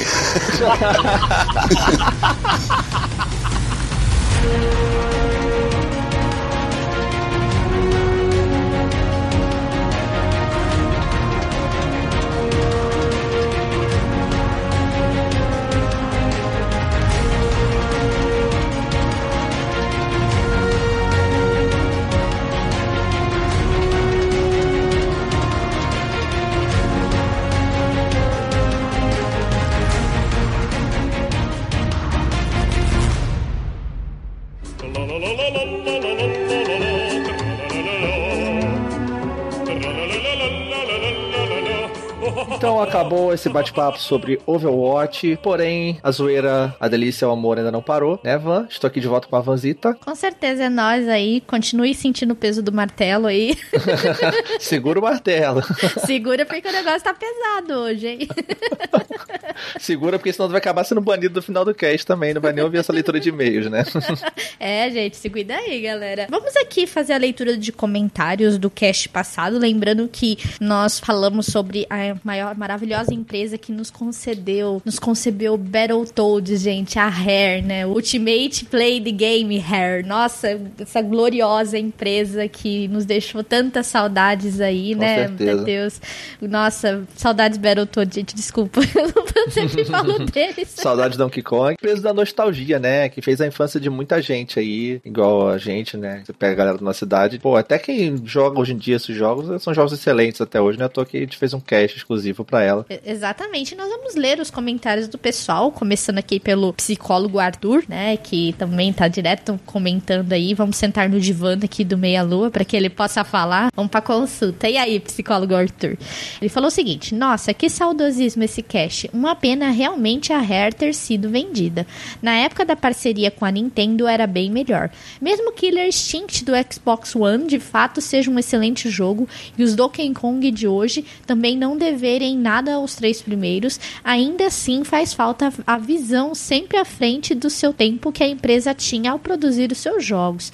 Fiquei entusiasmado para comprar o Rare Replay, talvez mais por conta da série Banjo ou pela nostalgia mesmo. Achei legal casts desses formatos, deveriam fazer mais, outras empresas também. E a propósito, cadê o Costelas e Hidromel, a nossa Eita. dose quinzenal de mitologia? Olha aí, Berta. Abraços delícias pra vocês e boas festas no fim de ano, moçada. Muito sucesso em 2017. Nossa, muito bom, psicólogo Arthur. E realmente a Hair, ela tem aquele gosto de nostalgia, né? Aquele, aquele suco de groselha, né? Que a gente tomava na infância. Com certeza. Era muito bom, cara, os jogos da Hair. Muito bom. Jogar esses jogos é lembrar, igual a gente comentou, né? Coisa dos jogos antigos lá no cast. Se você lembrar do bolinho de chuva da tua mãe fazendo, e você com seus amigos jogando e, e discutindo ali enquanto tava jogando. E É, você brincando. tirar o. E é isso, cara. É você isso, tirar o controle 2, né, pro seu irmão fazer de conta que tá jogando, daí não tá, né? Porque o jogo era só de um, dá muitas saudades. A Hair, ela tem esse cheiro de, de casa, cheiro de nostalgia mesmo. Muito obrigada, psicólogo Arthur, pelo seu comentário e felicidades e boas festas pra você também, cara. Tamo junto aí em 2017. Isso. Enquanto ao que você falou, é, a Rare ter sido comprada, vamos ver agora com Sea of Thieves do Xbox One. Parece um jogo promissor, parece ser bem divertido, né? E quanto ao Banjo Kazooie, vai sair o Yuka Laylee, né? Que no caso a gente até comentou, que o David Wise vai estar fazendo a trilha também, que é dos produtores lá aqui do Banjo Kazooie. Então tem bem essa pegada, vai ser um jogo bem nostálgico, né? Tomara que ele não seja só isso, um jogo nostálgico, que tem algo a mais também. É, vamos ficar atentos e, por favor, Hair, volte, por favor. Obrigada. Obrigado, psicólogo, valeu. Eu vou ler aqui o outro comentário maior também, que é do Mikashi Sama. Mikashi Sama! Nosso, nosso samurai, né? Ainda tô esperando a luta de você com o Baki, hein, ô Mikashi-sama. pois é, e ele veio falando aqui: Olá, amiguinhos do Meia Lua, tudo bem com vocês? Tudo bem, e você, Tudo- cara? tudo bem. certo? Minha espada vai bem, obrigado. Eita. Não tive muito contato com os títulos da Rare, ficando mais nos conhecidos de Donkey Kong e Killer Instinct. Killer Instinct tem um lugarzinho em minha memória um tanto distorcida de jovem arrogante e ranzinza. Eita, menino. Aquele sistema de combos, o bom Com Com Combo Breaker. Fiz até um texto ali especificando Combo Breaker. E o maravilhoso Ultra. Saudades. Saudade. E eu fui um cara, eu joguei pouco Killer Instinct. Eu joguei pouco também, mas era divertido. É que na época eu, pre- eu jo- optei mais pelo Mortal Kombat, né? Que era o que eu tinha. o- Na época eu tinha o 3 Ultimate, que era do Super Nintendo, né? Eu já era do Street Fighter Eu, mesmo. eu era do Mortal Kombat na época. E ele falou aqui: o Fulgor, mesmo sendo do mal do contexto do jogo, era meu personagem favorito. Lembro de estar reunido com uma galera na casa de um vizinho tentando zerar no mais difícil. Eu era o mais novo do pessoal, tinha uns 8 anos, muito antes de dominar o Hitei Mitsu Delícia. A arte secreta do samurai do Mikashi Sama. Ai, que delícia, cara. Ai. E consegui derrotar o Idol usando o Fulgor. Foi uma gritaria maldita. Ah, e mais uma coisa: a do Nintendo 64 é uma completa bosta, só isso mesmo. Sacanagem. E ainda completa. É um bom exercício perceber a importância do legado deixado pela empresa. Títulos antigos que ainda possuem lugar no coração dos fãs é a prova dos bons frutos proporcionados por um trabalho sério e carinho pelos que consomem tamanha arte. Abraço. Deixou Abraço. um grande legado aí. Quem não, e quem não, não teve a oportunidade de jogar jogos da Hair, cara, por favor, deem um jeito, cara. Olhem no PC, procura alguma coisa aí, mas joguem Hair, joguem Hair. E quem tem o Xbox Sim, sim. One, aproveita aí a Hair Replay, né? E tá sentir um pouco do gostinho de infância que a gente tá falando tanto aqui, né? O que, qual que é a nossa saudade, né, em relação a Hair, né? E tem mais um Sim, comentário agora, sim, mas sim, então pra eu tenho o comentário do Darley dos Santos, né? Primeiro, obrigado, Mikashi-sama, pelo seu comentário. E o Darley dos Santos disse o seguinte: legal fazer um cast sobre a Rare, que teve seu protagonismo e é responsável por títulos nostálgicos. Com certeza, cara. A Rare, ela sempre vai ficar nos nossos certeza. corações por ter sido uma empresa que fez parte da nossa infância e, e com tantos títulos maravilhosos aí que com certeza mereciam até, né, estar aí com as novas gerações. E torço realmente para que a Rare volte, né, Teteu? Com certeza. Essa nova fase aí, vamos ver o que dá. E o pessoal comentou muito sobre esses casts de formato de empresa, relembrando a trajetória da empresa. A gente fez lá atrás com a da Naughty Dog, agora com a Rare. A gente pretende fazer com outras empresas também. É um cast que a gente acha legal de fazer. E a galera também pediu isso, não foram só vocês, o pessoal pediu na pesquisa que a gente fez também, né? Que final de ano agora, teve uma pesquisa que a gente fez. Obrigado a quem respondeu. E se você não respondeu, ano que vem responda, por favor. Exatamente. A gente depende muito do feedback de vocês para que a gente possa fazer um trabalho melhor, para poder ter temas, para poder trabalhar no site aqui de uma forma que agrade a todos, né? E vocês podem deixar também as sugestões de temas, né? Diretamente no nosso e-mail, né? Contato arroba meialopafrentesou.com.br E se você tiver alguma ideia aí, manda pra gente lá, a gente responde e a gente pode fazer. Fala no comentário, é. É. Então comenta aí, comentem mais, participem, a gente lê todos os comentários, responde lá, tanto no Deviante, né, que agora tá lá na República Deviante, que é um podcast novo do Deviante, ou aqui no nossa página Com do Meia certeza. Lua mesmo, né? Com certeza, E é isso aí, esperamos os comentários de vocês aqui para mandar muitas delícias pra vocês. Ai, que delícia, cara. Que delícia. Então sigam aí nossas redes sociais é, do Facebook, é, Meia Lua, Twitter, Meia Lua F Soco, é, lá também no Instagram, que a gente tem postado bastante coisa lá do nosso dia a dia, assim, coisas que a gente tem jogado, que a gente tem visto. Entrem lá também. Nossos twitters pessoais também, né? Pra quem quiser, o meu é o Mateus com TH, underline 2 Santos, só que é o número 2 mesmo. Então, pra quem quiser lá também, de vez em quando eu falo besteira lá. e o seu, Van. E o meu é arroba vanrbbueno, de vez em quando eu posto alguma coisa lá e vocês podem conversar comigo lá, também a gente troca umas ideias lá. Eu, eu esses dias eu ando meio fora do Twitter, que eu tô meio ocupadinho, mas deixa mensagem lá. Porventura eu sempre passo por lá, falo um oizinho pra quem tiver deixado mensagem. E obrigada a todo mundo que tem nos acompanhado até agora, né, nesse ano. Sim, o ano que acabou, esse é o último Ah, cast do ano, o último pena. podcast Mas ano que ano. vem tem mais cast, gente. Continuaremos aí na zoeira. Tem mais, tem mais. E o ano novo já vai começar com uma surpresa, Uhum. um cast bem legal, muita coisa boa pra vocês, com certeza, muitos planos de 2017. Tenham um feliz 2017 pra vocês, que seja melhor do que 2016, sempre o melhor que o ano passado. E tudo de bom pra vocês, muita saúde, muita delícia, muito amor. Feliz 2017 pra vocês e lembre-se que a delícia não tira férias. Estaremos aqui no próximo cast, galera. Não deixa a delícia morrer. não deixa a delícia morrer, gente. Feliz ano novo, delicioso pra todos vocês aí que estão nos ouvindo e nos acompanharam nesse ano. E esperamos vocês no próximo cast. Valeu, Beijo. beijo, não deixa a delícia morrer. Ai, que delícia, cara. Beijo.